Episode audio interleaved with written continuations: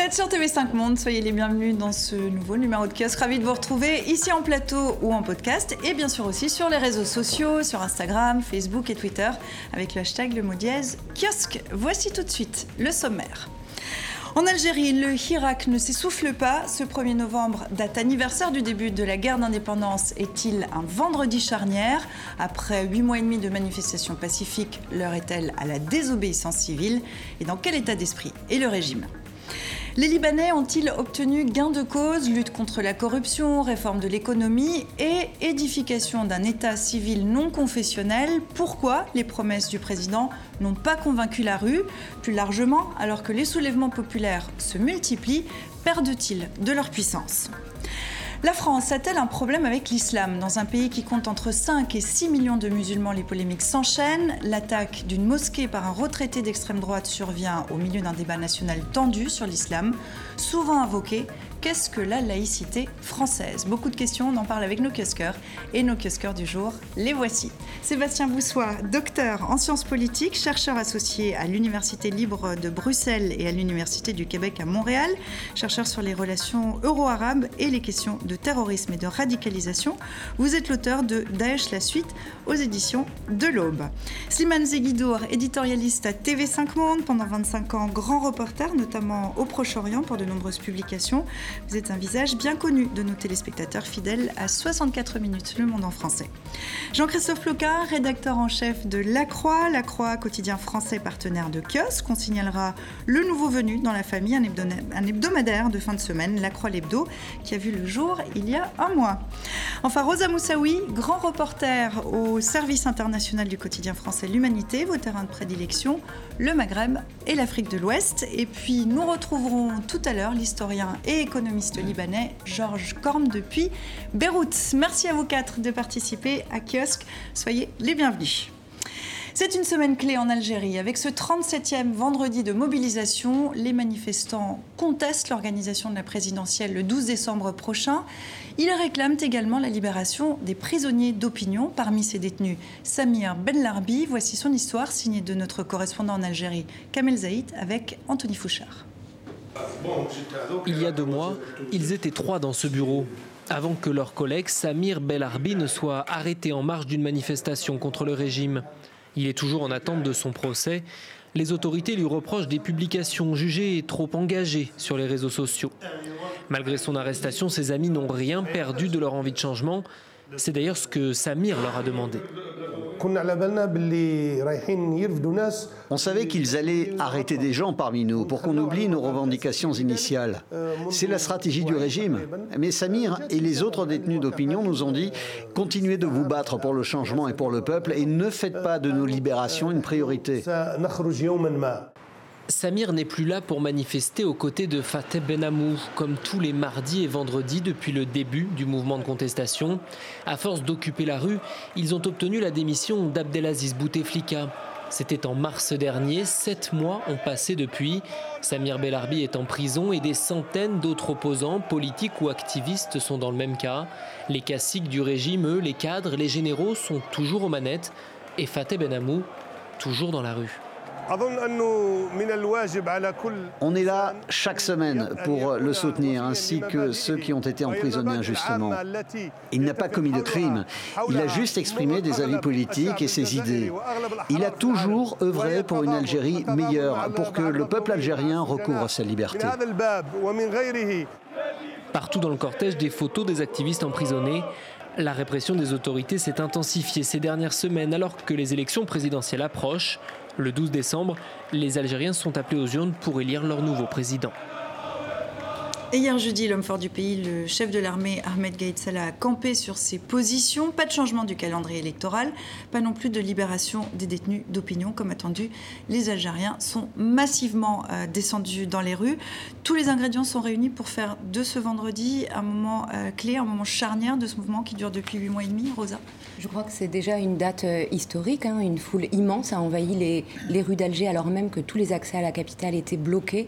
donc le 1er novembre, c'est une date très importante pour, euh, pour les Algériens, puisque c'est le début euh, de la guerre d'Algérie, c'est le déclenchement de l'insurrection qui a mené ensuite à l'indépendance du pays. Et ce que vit l'Algérie depuis huit mois est très profond. C'est pas simplement un élan démocratique, simplement un mouvement social. Les Algériens le disent, ils veulent se libérer. C'est un mouvement de libération. Et ce qu'on entend dans, dans les rues d'Alger, les gens ont commencé à manifester dès jeudi soir, c'est ce mot d'ordre d'indépendance. Mhm. Donc ça dit toute la profondeur de ce mouvement que la stratégie répressive du pouvoir n'arrive pas à contenir. Mhm. Euh, libération, indépendance, euh, le vocabulaire n'est pas anodin. Il est même symboliquement très très lourd parce que la date du 1er novembre, comme cela vient d'être dit, est une date culte en Algérie et c'est l'occasion où le pouvoir en place sort ses grandes batteries dans la rhétorique nationaliste en, en mettant en exergue le rôle de l'armée dans la libération du pays. C'est l'armée comme libératrice, poitrine, cœur battant de la nation. Pour la première fois, c'est le peuple qui reprend l'initiative pour gérer, traduire et célébrer à sa propre manière la guerre d'indépendance en disant... Donc ça résume bien ce qui se passe depuis... Bien sûr, et, peut-être le, mot de la fin a été, qui résume l'affaire, c'est le vétéran de la guerre d'indépendance, le commandant Lardar Boraga, qui est en prison à 86 ans, il a envoyé un message depuis la prison. Il a dit à peu près, ma génération a libéré le territoire, à vous de libérer la patrie. Mhm. C'est aussi un vendredi de tous les dangers aujourd'hui, Rosa? De tous les dangers, je ne crois pas. On ne peut pas imaginer un scénario répressif, justement parce que cette date euh, du 1er novembre est très symbolique et que l'armée ne peut pas se mettre dans la position euh, de réprimer fortement les manifestants. Je crois qu'il faut souligner le contraste aussi avec euh, ce qui se passait à la même époque l'année dernière, avec ce portrait de Bouteflika qui défilait dans des rues vides. il y a des choses qui ont changé en Algérie mhm. depuis un an et, vraiment cette idée que le peuple a repris sa place d'acteur mhm. politique, elle est installée. Maintenant, le bras de fer se poursuit. Les gens ne veulent pas du coup de force électorale qui est organisé en fait par l'institution militaire qui tient de facto les rênes du pays depuis la chute de Bouteflika. C'est vrai que le portrait d'Abdelaziz Bouteflika dans les rues, ça paraît assez loin en fait. C'est incroyable ce qui se passe en Algérie depuis quelques mois. Tout a été très très vite depuis des mois. On est dans ce combat pour la seconde indépendance de l'Algérie et on voit bien que beaucoup de choses ont évolué.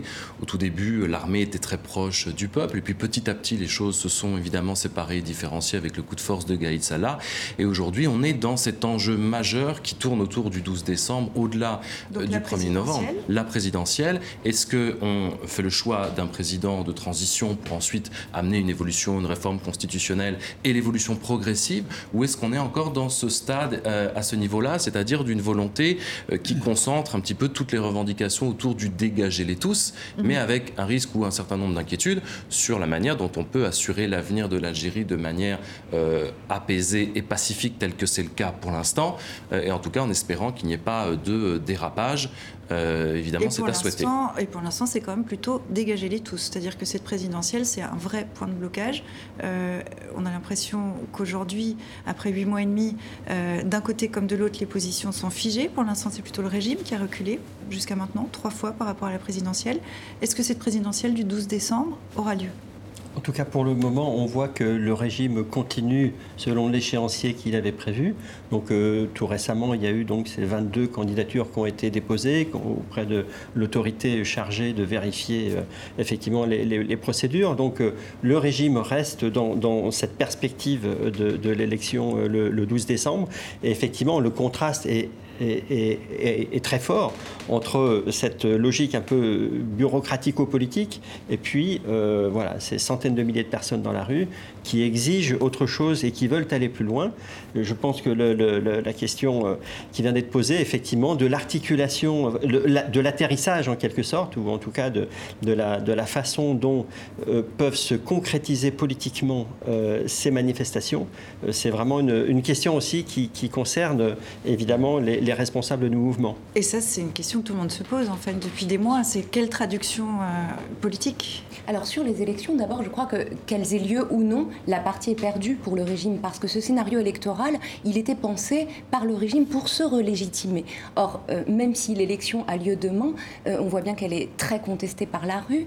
on voit bien aussi que sur ces 22 candidats, seuls deux sortent du lot. Ce sont deux anciens premiers ministres de mmh. Bouteflika, ce sont des hommes du sérail, des hommes du système, et donc évidemment évidemment, ils ne peuvent pas incarner ni une alternative, ni même une forme d'alternance. Et puis, on reste dans la même configuration. Les Algériens ne veulent pas d'un scrutin organisé par une administration qui est passée maître dans l'art de la fraude, du trucage.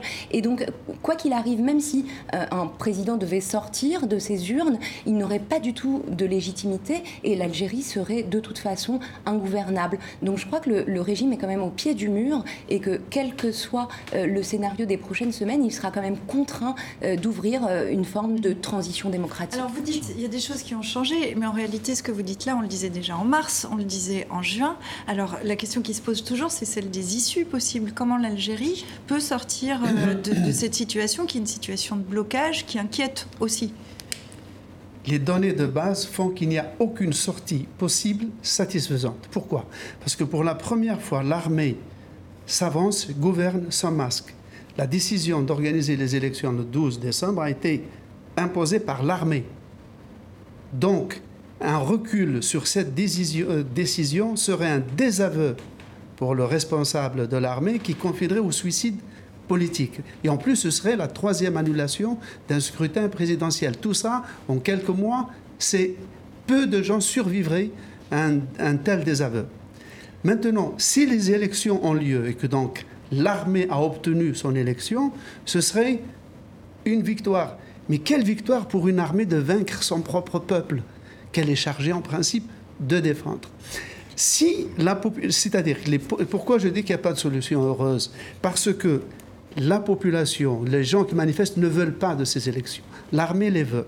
Ce qui veut dire que jamais les positions n'ont été aussi irréconciliables.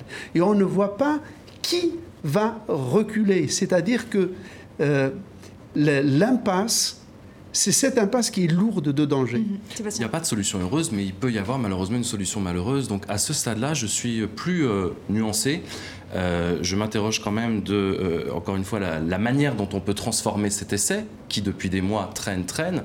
Il y a la proposition effectivement de cette élection du 12 décembre. Est-ce qu'on ne peut pas imaginer passer par un président qui soit un président de transition, puis petit à petit avancer, parce qu'on est quand même dans un stade à la fois de ce que revendique la rue, entre guillemets, j'aime pas trop l'expression, mais euh, ce que revendiquent les Algériens est euh, légitime à, 100%. Mais la question, c'est qu'il va y avoir entonnoir à un moment ou un autre. Et dans ce processus-là, même si le président est légitime, pas légitime euh, ou je ne sais quoi, je crois qu'aussi les Algériens et un certain nombre d'Algériens en ont peut-être aussi marre, au-delà de la revendication et de la protestation. Ça fait des années qu'il ne se passe rien dans ce plus grand pays d'Afrique, euh, qu'il y a en attendant une situation économique catastrophique, une situation sociale dramatique, et que chaque mois, à mon avis, et chaque jour qui traîne, où on est plutôt dans cette euh, réflexion, parfois pour moi un petit peu idéaliste, euh, de rejeter en bloc tout ce qui peut se présenter, je suis relativement balancé par rapport à ça, parce que j'entends bien qu'on puisse transformer, mais en attendant, s'il y a une présidentielle, s'il y a un président, qu'est-ce qu'on fait? Est-ce qu'on arrive dans une situation plus euh, chaotique? Oui, je crois que les Algériens n'ont pas du tout confiance dans, dans, les personnalités qui demain euh, pourraient être euh, présidents. En tout cas, ils n'y voient pas un président de transition. Ça fait maintenant plus de six décennies que ce système politique est en place. Il est usé jusqu'à la corde. Les Algériens veulent en changer, ils veulent tourner une page et il y a des issues possibles. Je crois que tous les ingrédients sont réunis en Algérie pour une transition démocratique apaisée. Voilà un peuple qui manifeste depuis huit mois sans le moindre incident, de manière extrêmement pacifique, qui est prête au dialogue, mais qui dit euh, nous voulons euh, dialoguer avec, euh, entre nous et pas pour recycler finalement ceux qui incarnent ce système-là. Et des propositions ont été avancées, l'idée d'une instance avec des personnalités consensuelles qui conduiraient la transition, l'idée de l'élection d'une assemblée constituante. Les Algériens le disent. Quelle est l'urgence aujourd'hui à élire d'abord un président de la République Après tout, Bouteflika, impotent, est resté des années euh, à gouverner le pays depuis sa résidence médicalisée de, de Zeralda et le pays a continué à tourner. L'urgence n'est pas à l'élection d'un président de la République. L'urgence est à refondre ce système institutionnel, constitutionnel. Et puis, il y a des mesures, je crois, très rapides euh, que les Algériens attendent. D'abord, la libération de tous ces détenus euh, politiques, ces détenus d'opinion. Ils sont plus d'une centaine aujourd'hui dans les jours. une grève illimitée des magistrats et des juges. Alors, ça, c'est une complication plus d'autres supplémentaire. grèves qui il y a, s'annoncent. une- il y a une- un vrai malaise dans la magistrature parce que euh, on, on- on impose aux magistrats euh, de prononcer des condamnations qui sont absolument euh, scandaleuses. Avec d'autres grèves qui s'annoncent, avec peut-être aussi un tournant euh, après huit mois et demi de mobilisation, de manifestations pacifiques. Est-ce que là, on commence à voir euh, les, les graines, la- les pousses euh, d'une désobéissance civile qui s'organise? Alors, je ne sais pas si c'est désobéissance civile ou le terme de grève, effectivement. Mais donc, ça, veut dire quand même une, une un État qui va être de plus en plus un peu pa- paralysé à, tous les niveaux. Euh, moi, ce que je trouverais intéressant, c'est de regarder ce qui s'est passé ailleurs, dans d'autres pays arabes récemment, en termes de transition. Et c'est c'est pas pour dire qu'il y a une solution clé en main euh, pour les Algériens aujourd'hui, mais ce qui est remarquable quand même, c'est que quand on regarde au Soudan, euh, il y a eu effectivement de, de très fortes tensions. Soudan, Et la puis- rue a chassé le président. voilà, et puis ensuite, euh, bon, l'armée, il y a eu un face-à-face également entre la rue et l'armée, et il y a eu effectivement euh, ben, une instance un peu de, de- de coordination, une médiation extérieure, ça, ça me paraît très intéressant, avec un médiateur qui est même devenu prix Nobel de la paix, le, le- le Premier ministre éthiopien. Ce Donc- schéma a été rejeté par le chef d'état-major C'est algérien. ça, la comparaison avec le Soudan. Oui, oui, tout à fait. trouvait infamante. Exactement. Et alors, une autre possibilité, mais ça ne plaira pas non plus au chef d'état-major algérien, mais c'est effectivement la Tunisie, où là, effectivement, il y a eu, euh, finalement, les, inst- les, les institutions euh, ont été euh, mises de côté. Il y a eu à nouveau un processus constitutionnel et dans une situation assez tendue, mais où il y a eu une, une- une conscience forte de la part des, des- des élites tunisiennes qu'il fallait euh, rester dans un, en, en paix et qu'il fallait surtout pas euh, basculer dans la guerre civile. Je ne crois pas que les Algériens euh, veuillent vraiment d'une médiation extérieure. Ils sont très jaloux de leur indépendance. Oui, oui, mais et je- on l'entend. c'est très vrai. C'est très vrai, mais c'est quand même une question que je pose. Oui, en tout parfois, cas, parfois c'est euh, pas mal d'avoir quelqu'un, quelqu'un de l'ONU ou quelqu'un du- de l'OUA, je ne sais pas. C'est pas une atteinte à la fierté algérienne. C'est C'est c'est- pas une histoire c'est un regard Je crois qu'il extérieur y a- qui, Il y a un qui peut rejet aider. dans ce mouvement, un rejet très très fort de toutes les ingérences étrangères, qu'elles viennent des Occidentaux, qu'elles viennent des pays du Golfe. Elles s'expriment aujourd'hui dans la rue et, et c'est une dimension extrêmement importante et c'est une réponse forte à ces militaires qui accusent les protestataires d'être euh, à la solde de, de, de puissances étrangères. Vous l'avez re- très justement reprécisé, est-ce qu'on parle de médiation ou est-ce qu'on parle d'ingérence? C'est deux choses évidemment complètement différentes. Et du coup, la comparaison entre l'Algérie et le Soudan euh, avait quand même pour point commun et pour focal euh, les Émirats arabes unis. Bien sûr, aucun de ces pays-là n'a envie aujourd'hui. Gaïd Salah prend ses informations encore par une ligne rouge directement auprès de, Mohamed Ben Zayed. C'est évidemment un peu problématique pour des Algériens qui veulent cette indépendance totale. Et c'était la même chose avec ce qu'ils avaient essayé de faire du côté du, Soudan. Donc euh, évidemment, et en plus la France, euh, du coup, euh, n'est pas la, la mieux placée. Donc on entend tout à fait Sûrement les Algériens, évidemment, aient cette envie euh, de- d'autonomie, d'indépendance totale. Même avant de parler de, de médiation, c'est qu'il n'y a pas d'instance, au moins de discussion entre le régime et la population. Car on a un peu idéalisé le mouvement du Hirak, mais ce mouvement du Hirak, neuf mois après, est incapable de désigner ne serait-ce qu'un porte-parole, d'avoir un site web où on peut le contacter, d'avoir une direction ou une coordination nationale, ne serait-ce qu'à titre provisoire, car tout de même, pour divorcer, il faut quand même, il faut discuter, C'est il sa faut force. négocier. faiblesse. Je crois que c'est une Oui, c'est sa faiblesse et c'est la faiblesse aussi.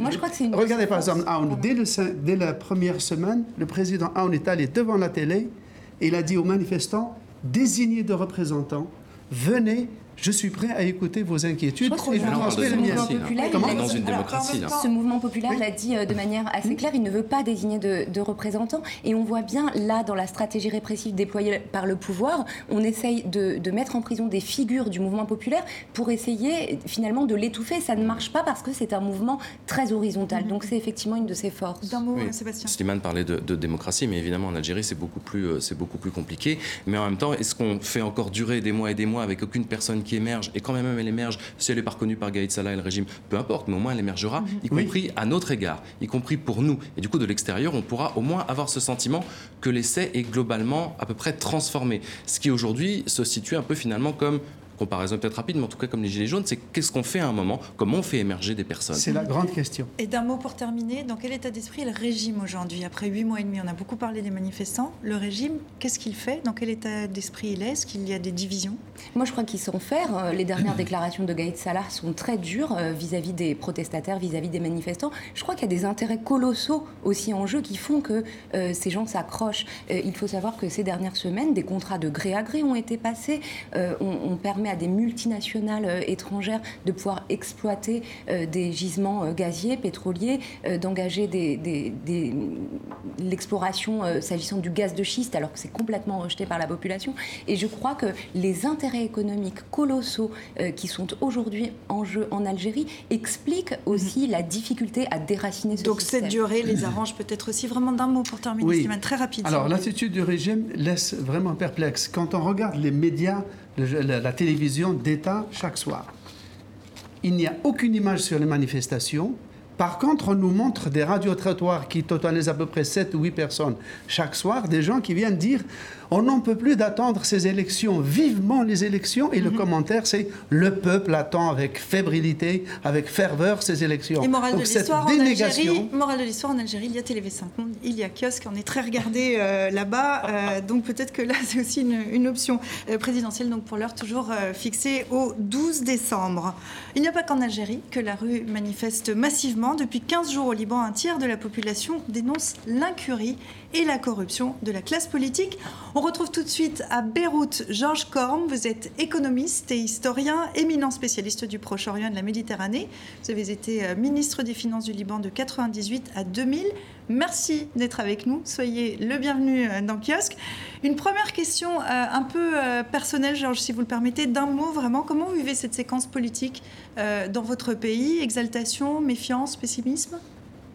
Non, il y a eu pas mal d'exaltation de voir le communautarisme s'effondrer de cette façon devant euh, justement ce, très vaste mouvement populaire euh, qui a surpris tout le monde. Mhm. Euh, avec la demande d'abandonner, d'arriver à la fin du communautarisme libanais, derrière lequel s'abritent les chefs des communautés qui sont un petit peu comme une, euh, une, banque qui s'est mise d'accord pour piller le pays depuis mhm. plus de 30 ans. Et on va y revenir, hein, parce que vous parlez de communautarisme. Euh, au 15e jour euh, d'une forte contestation contre la classe politique et la situation en faillite économique du pays, ce jeudi, nouvel accès de colère des Libanais après le discours de mi-mandat du président. Michel Aoun s'est pourtant notamment engagé à édifier un État civil non confessionnel. Regardez. Sur la place des martyrs, le temps semblait suspendu.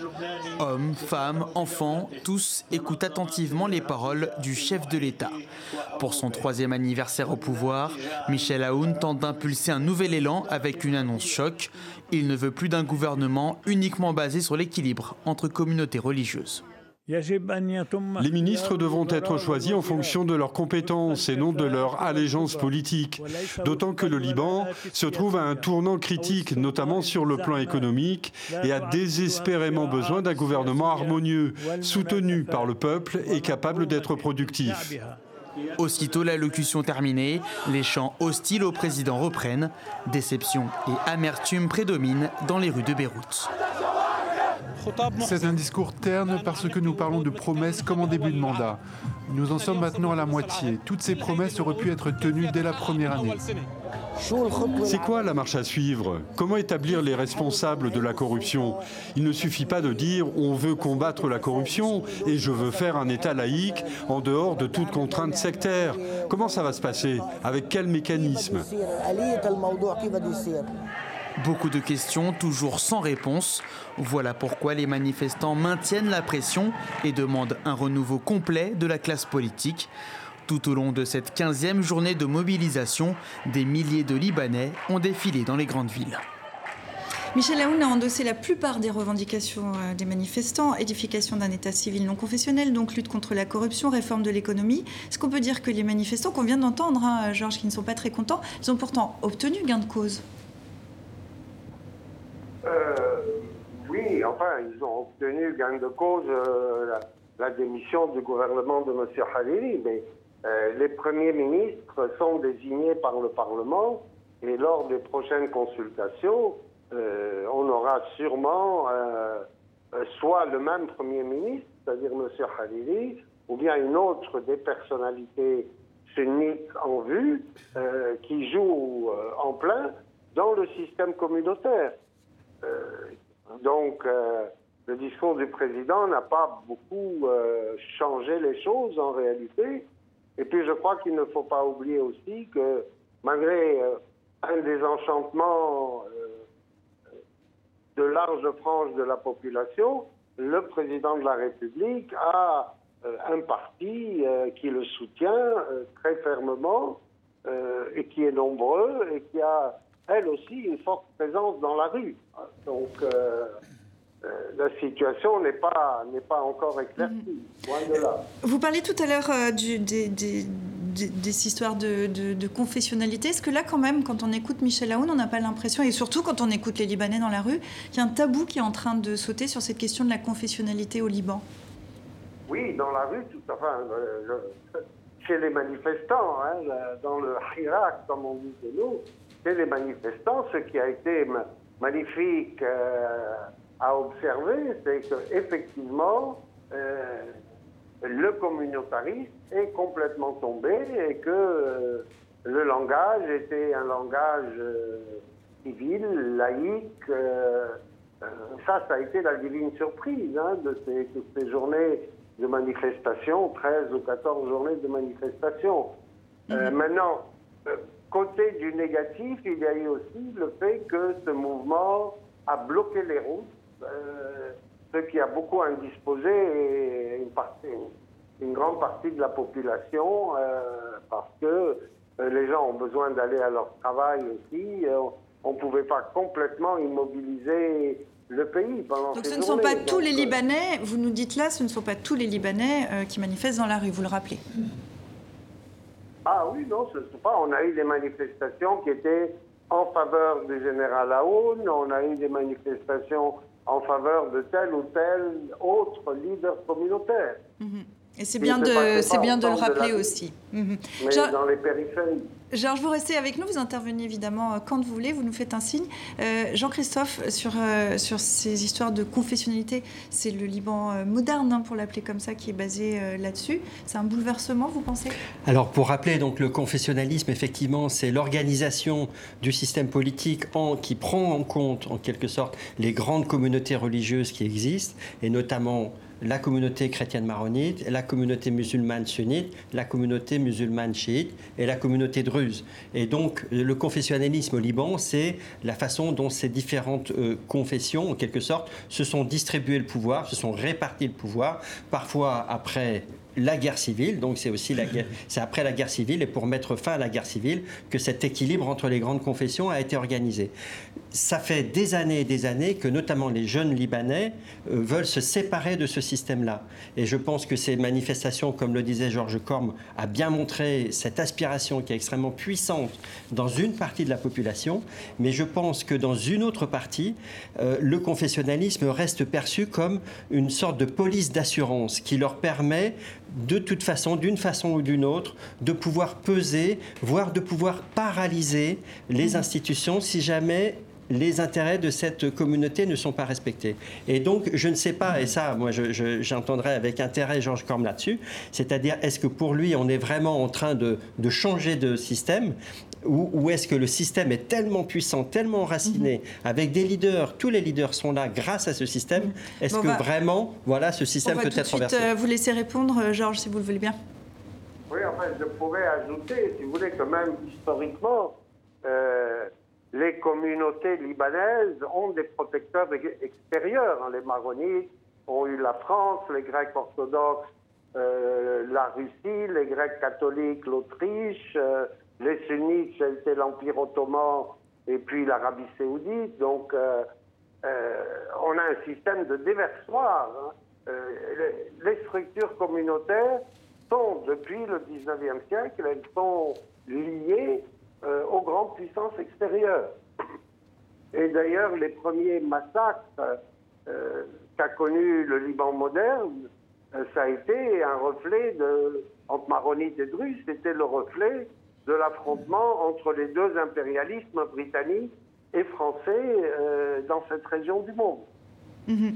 Aujourd'hui, euh, si on revient à 2019, il y a une urgence euh, sociale, économique, Sébastien. Euh, l'urgence, elle est... Qui, qui, qui, est paralysée, qui est au bout L'urgence, elle est, l'urgence est ancienne. Beyrouth était la banque du Moyen-Orient. Tout ça a glissé progressivement vers le Golfe. Les mouvements de 2015, 2005, 2015 avaient des raisons profondément économiques et sociales. On retrouve toujours ce ferment-là, d'ailleurs, dans l'ensemble de la région. On est parti d'une une volonté de taxation des conversations WhatsApp. Et puis finalement, tout se concentre et se cristallise un moment pour une sorte de grand changement civilisationnel. Et là, le Liban est un peu en train de vivre sa nouvelle ou seconde indépendance, puisque ce système confessionnel, n'est, on parle d'État de, Liban moderne, je l'entends bien, mais est un héritage de la France et euh, du mandat 1920-1943. Et je crois que les jeunes, évidemment, ont envie probablement de passer à autre chose. Tout ça ajouté avec des vagues de déstabilisation et de population euh, suite aux nombreuses vagues de réfugiés qui sont arrivés depuis les Palestiniens jusqu'aux euh, Syriens euh, d'il y a quelques années. Tout ça crée des déséquilibres profonds dans une population euh, qui est déjà extrêmement complexe sur un territoire qui est un, mouchoir de poche. Alors déjà à propos des banques, il faut rappeler qu'elles sont, étaient fermées pendant 15 jours. Elles mhm. n'ont réouvert leurs portes qu'aujourd'hui. Une des raisons, c'est que les Américains veulent punir le Hezbollah et l'empêcher de recevoir de l'argent extérieur. Du coup, toutes les banques ont fermé. Ça, c'est le premier point sur le plan économique. Sur le plan du confessionnalisme, ce confessionnalisme était à la fois un carcan tellement aliénant qu'il empêche les Libanais de se marier entre eux, puisque le mariage civil n'est pas reconnu. Quand un Libanais chrétien et une musulmane, euh, et une musulmane veut se marier, ils sont obligés d'aller à Chypre se marier à l'extérieur pour ensuite faire valider leur euh, mariage. Et ce qui se passe, je parle sous le contrôle de Georges Corm, c'est je crois la première fois qu'un président libanais annonce qu'il veut abolir le système confessionnel, qui était un carcan et un tabou. Est-ce que c'est le cas, Georges? C'est vraiment une première? Euh, Oui, c'est... Non, c'est pas une première. Il y a eu beaucoup de partis politiques euh, euh, laïques au Liban, et c'est complètement transcommunautaire. et, beaucoup ont réclamé depuis bien longtemps euh, moi le premier, euh, qu'on annule le fameux arrêt du haut commissaire de 1936 euh, qui a créé ce qu'il a appelé les communautés historiques, en disant il sera créé par la suite une communauté pour les Libanais qui, de droit commun qui ne veulent pas se reconnaître dans une des communautés historiques.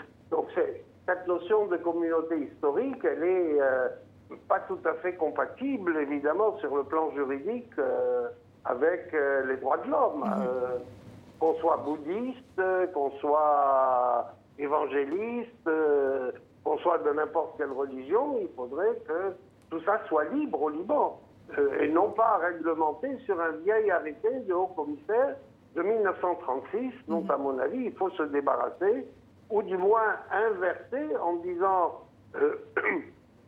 que l'ordre euh, des, statuts personnels, le mariage, euh, euh, l'héritage, etc., est du domaine de la loi civile, sauf si un Libanais demande à être soumis à la loi de sa communauté religieuse. Quand on entend... quand on, quand on est-ce que c'est la première fois qu'un président de la République, en l'occurrence Michel Aoun, annonce qu'il veut abandonner le système confessionnel? Ce qui s'est passé aussi ces derniers temps, c'est que euh, une partie ou certaines personnalités, euh, notamment le gendre du président, euh, ont, fait un petit peu feu de tout bois en disant les maronites ont été marginalisés, il faut rétablir leurs droits. Et ça, mhm. évidemment, c'est quand même aussi une attitude de type communautaire. Donc là, euh, ce n'est pas facile de se retrouver dans le dédale des positions des uns et des autres. En tout cas, quand on entend euh, ce qu'on dit là depuis, euh, depuis quelques minutes, on a vraiment l'impression, Sébastien, que le Liban a besoin de faire un, saut. C'est un peu ce que vous soulignez tout à l'heure. Il a besoin de faire un saut dans le présent, c'est ça? Oui, ou dans le futur. Enfin, en tout cas, en passant par le présent, probablement. Ce qui est clair, c'est que c'est ce qu'on disait. Ce système paraît évidemment tout à fait archaïque pour ces mhm. jeunes Libanais. Vous vous rendez compte que la femme libanaise ne donne pas la nationalité à ses enfants. J'ai un ami qui est euh, marié, français qui est marié avec une, une, Libanaise et les enfants ne sont que français, ils ne sont même pas binationaux. Rosa, on parlait de l'Algérie tout à l'heure, là on parle du Liban. C'est deux pays qui sont assez proches autour de la Méditerranée.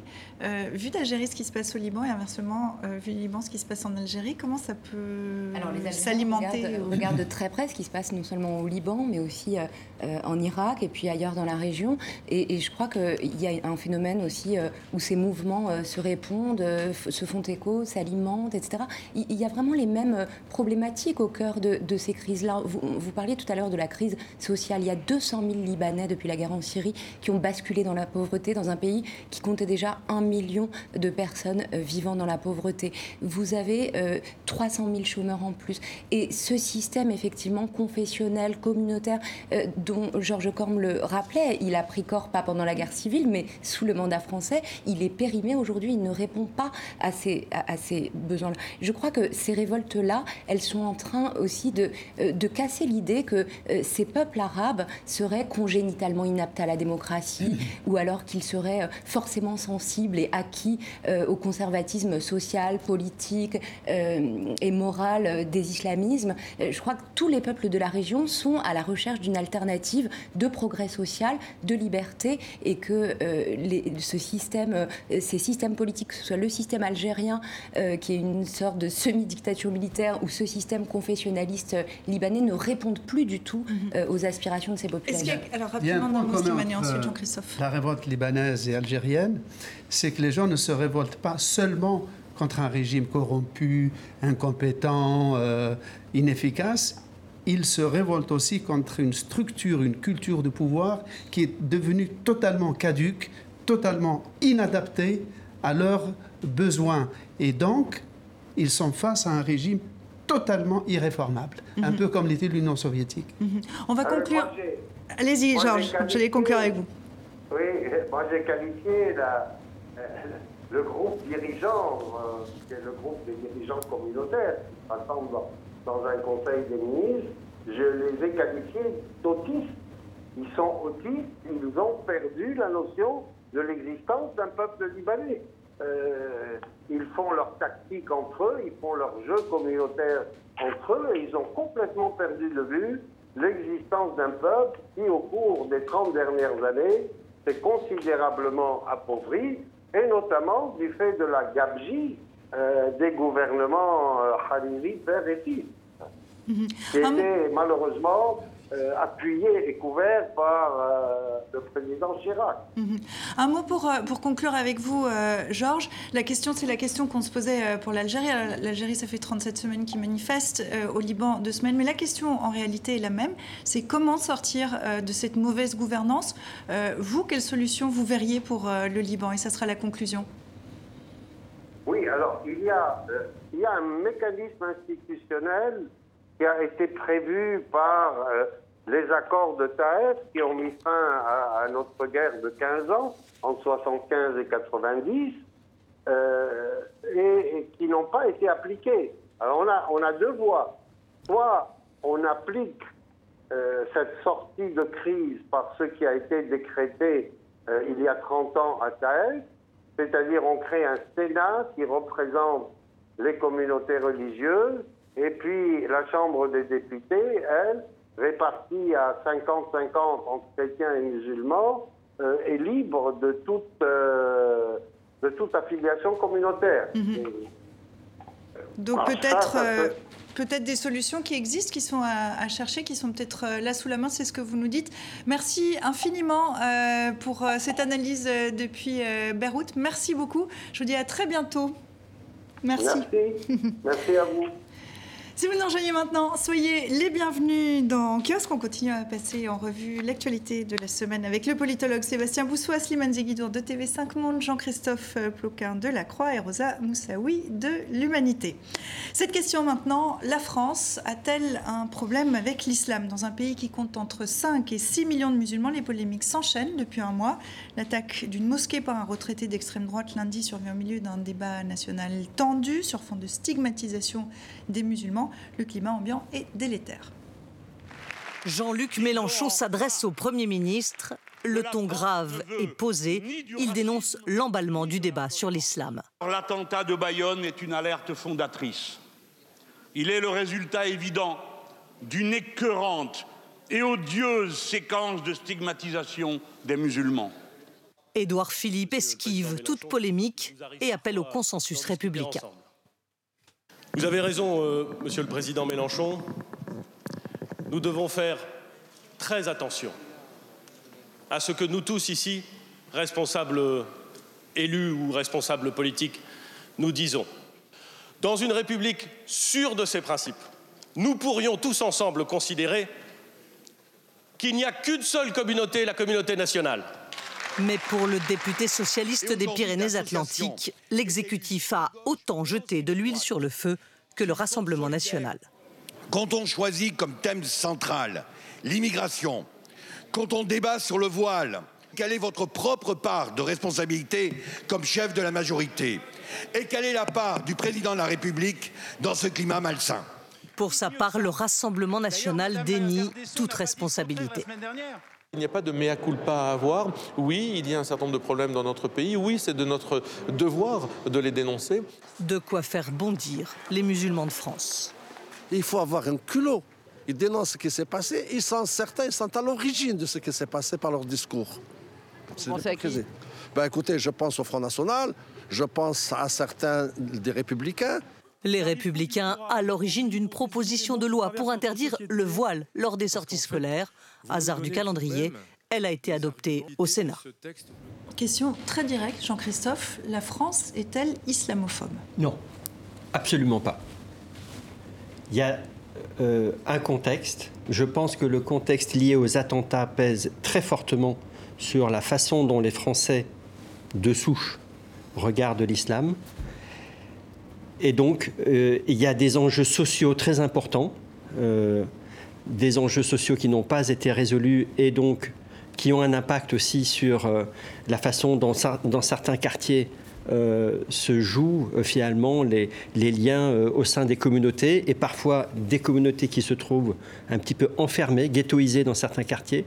Je pense qu'il y a énormément de critères qui permettent de dire que oui, pour les musulmans de France, il y a aujourd'hui des sujets de tension, il y a des préoccupations et que pour la population française en général, il y a aussi beaucoup d'interrogations et de fait, à cause du terrorisme notamment, beaucoup de défiance qui est en train de s'exacerber.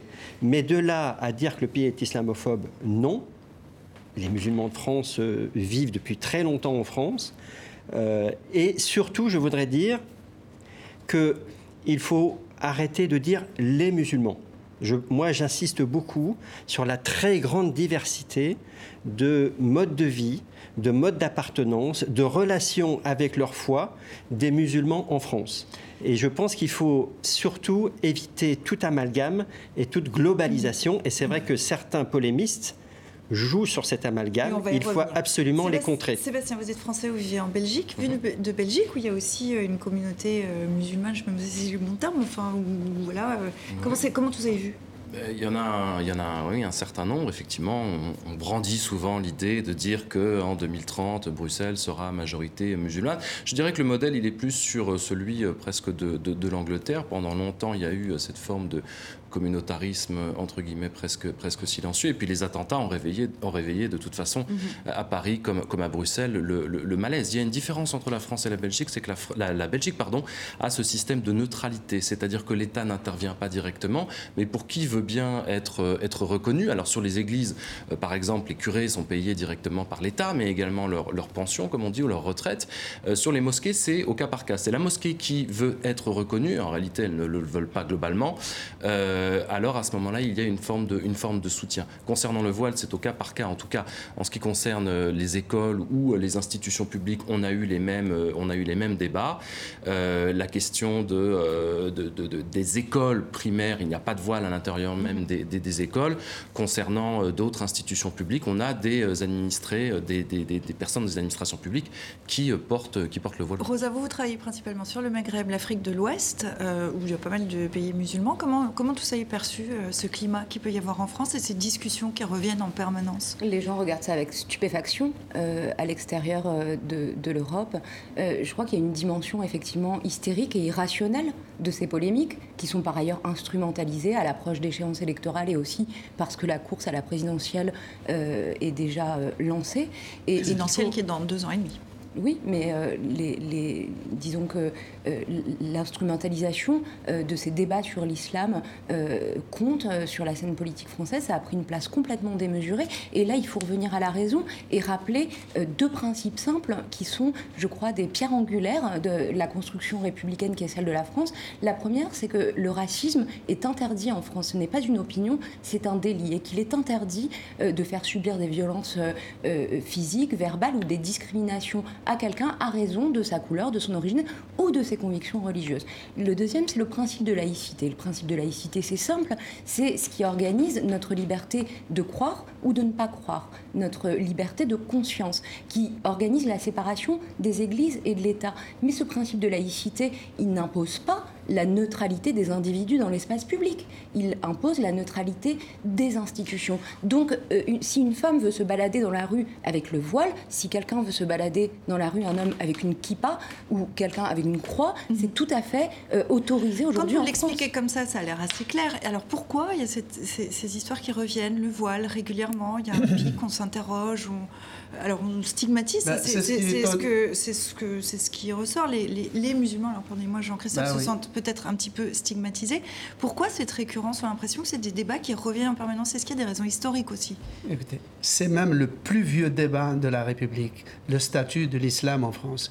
L'islam fait partie de l'espace politique français depuis la Deuxième République en 1848 qui a décrété que l'Algérie était une extension du territoire français. Donc depuis 1848, l'islam fait partie de la domesticité française, comme on dit, à ceci près que les citoyens, mais que les musulmans n'étaient pas citoyens, mais sujets jusqu'en 1958. Et c'est là le problème. Pourquoi? Parce qu'il fallait que des républicains démocrates pétris de lumière justifient pourquoi sur le territoire de la République, c'est-à-dire dans l'Algérie française, il y a deux statuts juridiques, mhm. celui du citoyen complet et du sujet. Et c'est là qu'un certain orientalisme militaire a développé l'idée que ce n'est pas la République qui refuse de leur donner la citoyenneté, c'est leur religion et leur tradition qui les rend inaptes de cela. Juste une remarque historique sur la question du voile il y a 60 ans, en France, le voile était déjà discuté politiquement. Et à Alger, en 58, on a organisé une séance publique devant 100 000 manifestants, une séance de dévoilement de femmes musulmanes en Algérie, précédée par une campagne d'affiches Tu es jolie, pourquoi tu ne veux pas te dévoiler? Donc on est dans quelque chose de très ancien, mais la ruse, si je puis dire, dans l'inconscient de notre classe politique, c'est de dire c'est normal, l'islam est nouveau, c'est totalement incongru, inédit. Pas nouveau en France euh, aujourd'hui. On voit quand même que euh, ça revient souvent euh, dans le champ politique. Est-ce qu'aujourd'hui, un parti comme le Rassemblement national de Marine Le Pen a une responsabilité? Pourquoi je pose la question? Parce que l'attaque de la mosquée, c'est un retraité d'affiliation Front National à l'époque. Éric Zemmour, le polémiste qui va chez Marion Maréchal Le Pen et qui, en direct sur une chaîne d'actualité en continu, tient des propos haineux est-ce qu'il y a une responsabilité du Rassemblement national? Je crois que plus Marine Le Pen se tait et plus euh, les intentions de vote augmentent. C'est ce qu'on nous a dit euh, cette semaine. Euh, je crois que ça ne se cantonne pas uniquement à Marine Le Pen, ou en tout cas celle qu'elle aurait, qu'elle aurait inspirée. Parce qu'en réalité, Marion Maréchal essaye de s'en largement de s'en, démarquer. Il suffit du président Macron qui fait partie des premiers présidents à avoir donné des interviews aussi directes à Valeurs Actuelles, par exemple. On va regarder la une, parce que vous faites bien de le souligner. C'était jeudi, donc Valeurs Actuelles, hebdomadaire conservateur, très conservateur, voire parfois... Euh, Très limite sur la question de l'islam. Voilà, euh, qualifié euh, d'extrême, d'extrême droite. Et donc Emmanuel Macron, cette semaine, donne un long entretien, une grosse dizaine, une douzaine de, pages. Oui, donc ça prouve bien qu'en fait, en réalité, euh, le, Rassemblement national n'a pas grand-chose à faire en ce moment. Et de toute façon, ce qui se passe même au sein des Français, moi je dis toujours que c'est en ça que Daesh a réussi, parce que Daesh a réussi à faire croire que les musulmans n'étaient pas bien, pour les pousser au départ à aller rejoindre euh, la Syrie et l'Irak, mais en réalité, c'est comme s'il avait réussi à présenter que le verre était déjà dans le fruit, si je puis mhm. dire. C'est-à-dire que L'objectif du groupe État islamique, c'était de diviser la société française. Est-ce qu'ils y sont parvenus quatre ans après les attentats Oui, et, et, et les attentats, ce que disait Jean-Christophe, mais également provoquer des formes de micro-guerre civile. C'est ce que je développe dans le livre. C'est-à-dire que vous vous retrouvez avec des situations où on a suffisamment agité euh, l'attention, on a glissé rapidement de euh, radicaliser, djihadiste à finalement musulman, pour qui ça pose pas beaucoup de problèmes euh, de mettre tout ça dans le, dans, dans, le même sac. Et vous avez du coup de l'autre côté, comme ce qui s'est passé à la mosquée de Bayonne, des situations où l'extrême droite et des groupuscules ou des individus isolés s'agitent et vont du coup mhm. dans un phénomène de ping-pong répondre d'une tension à une autre. Et c'est ça, une micro-guerre On parle d'islam et du coup on parle de radicalisation. Euh, ça intervient euh, toujours dans, l'actualité depuis quelques années. Est-ce que l'islam a un problème aujourd'hui en son sein aussi Il faudrait quand même rappeler que euh, euh, un certain nombre de musulmans et de musulmanes ont été victimes euh, des attentats que la France a connus euh, en 2015 en particulier. Il faut le rappeler, il faut arrêter de faire le lien entre islam et terrorisme. La plupart, enfin l'écrasante majorité des musulmans de France, ils, ils, sont évidemment horrifiés par des phénomènes comme Daesh, par des phénomènes d'islamisme de, armé, violent, terroriste, etc. Mhm. Ils, ils, peuvent en être les victimes. Mais est-ce qu'on peut dire quand même qu'il y a un raidissement dans l'islam depuis quelques années? Je ne crois pas, je crois que le, euh, vous le disiez tout à l'heure, il y a des courants, il y a des courants C'est évident, c'est évident. Mais c'est à mon avis plus ça. Oui, oui, bien sûr. Et je, d'un point de vue alors j'ajouterais, euh, c'est Abdelwahab Meddeb qui parlait de la maladie de l'islam. Mm. Euh, alors c'était un bouquin qu'il a écrit il y a une dizaine d'années. Je pense qu'aujourd'hui, effectivement, à l'intérieur du monde musulman. Il y a des courants idéologiques extrêmement puissants, soutenus par des pays mhm. extrêmement riches, euh, et qui poussent à une interprétation de l'islam qui est euh, une école historique, mais il y en a beaucoup d'autres. Et euh, par exemple, les musulmans soufis euh, d'écoles de, soufis sont extrêmement horrifiés par mhm. ce courant wahhabite salafiste. une minorité. Donc il y a bien une le division et une tension. C'est une secte qui n'a quand même pas euh, des, des, milliers d'adeptes en France. C'est pas vrai. L'islam de France tel qu'il existe aujourd'hui, il n'est pas non plus. Ce ne sont pas des hordes de wahhabites, quoi. Slimane, très rapidement. Il y a une violence symbolique dont on ne parle pas, c'est celle qui consiste à désigner des gens comme musulmans sans leur demander leur avis. Bravo. Parce que la plupart des gens n'ont pas, ne se présentent pas comme musulmans, et quand on leur demande de, de, se présenter, ils disent que l'islam occupe la dixième place dans ce qu'ils vont énumérer comme couche identitaire. Mhm. Donc il faut déjà arrêter d'appeler d'autorité de façon paternaliste de désigner des gens comme musulmans sans même prendre la peine de leur demander leur avis. C'est le vivre ensemble, et ce sera euh, le mot de la fin pour vous très rapidement, c'est le vivre ensemble qui est menacé aujourd'hui peut-être en France? Bah, Il est euh, grandement menacé euh, en, Europe comme il est globalement mhm. partout. On voit ce courant mondial de, mhm. de, de, de, guérilla pour des raisons économiques, sociales, identitaires, culturelles, religieuses. Heureusement, la France n'est pas, n'est pas une exception d'un mouvement, Jean-Christophe Je, je pense qu'il est challengé, mais je pense qu'il y a une vraie aspiration dans la population euh, à vraiment euh, s'entendre ensemble. Moi, je crois que c'est la très ancienne euh, haine de l'arabe qui est déguisée par l'extrême droite aujourd'hui en intransigeance laïque, que l'extrême droite n'a jamais été défenseuse de la laïcité. Et là, cette façon de, dire et de faire les choses a contaminé une bonne partie de l'échiquier politique. Et il faut entendre l'inquiétude aujourd'hui des musulmans de France. Et c'est un débat qu'on aurait pu. Alors, c'est un débat qu'on aurait pu continuer, mais je vous propose qu'on le continue avec euh, Dinem, puisqu'il revient euh, sur cette question-là. On aura l'occasion d'en reparler, euh, Slimane, bien sûr. Sur ce même thème, regardez, ces musulmans euh, une cible dessinée sur leurs vêtements et on n'a dit pas de signe religieux visible, s'insurge un homme face à ce couple. Le groupe État islamique confirme la mort de son chef Bakr al-Bardadi. Notre organisation a été décapitée, constate attristé ce djihadiste, un sabre ensanglanté à la main. Au Liban, la démission du Premier ministre Saad Hariri. Le peuple a frappé un grand coup, aïe, un coup de pied dans le tronc solide d'un cèdre du Liban, l'emblème du pays. Dilemme revient aussi sur cette actualité. La semaine dernière, le président américain Donald Trump levait les sanctions contre la Turquie. Il m'a fait sauter une contravention pour stationnement interdit, se félicite son homologue turc, Recep Tayyip Erdogan. Le dessin se passe par ailleurs de commentaires.